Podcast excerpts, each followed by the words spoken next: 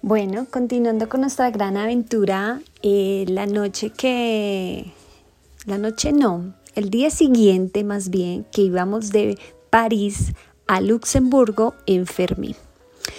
La noche anterior al viaje de París a Luxemburgo, eh, tuve la oportunidad de ir a comer una hamburguesa y eh, en la casa, el Airbnb donde nos estábamos hospedando, habían varios viajeros.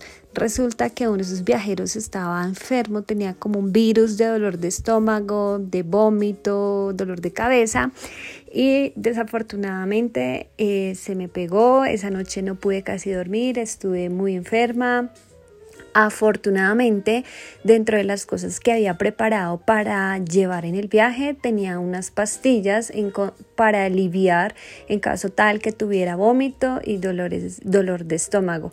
Salimos muy temprano de Vitry-sur-Seine, que era hacia las afueras de París, que estábamos hospedados, y nos fuimos hasta la estación de tren central, una de las estaciones centrales de París, para hacer el viaje a Luxemburgo.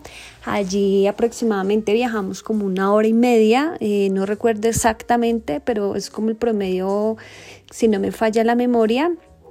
Llegamos a Luxemburgo, pude desayunar y ya pues me pude eh, sentir un poco mejor. De verdad que les recomiendo llevar alguna medicina básica para evitar estos contratiempos. Eh, cuando llegamos a Luxemburgo estaba un día soleado, muy lindo, uno de nuestros primeros sitios eh, para llegar. Luxemburgo es un país pequeño, es muy lindo, es un jardín hermoso. Las vistas, las casas, el castillo son súper bonitas. Eh, realmente recomiendo mucho visitar Luxemburgo. Nosotros solo pues destinamos un día para visitarlo. Uno de nuestros primeros lugares que conocimos en Luxemburgo se llama Casamatas del Boc.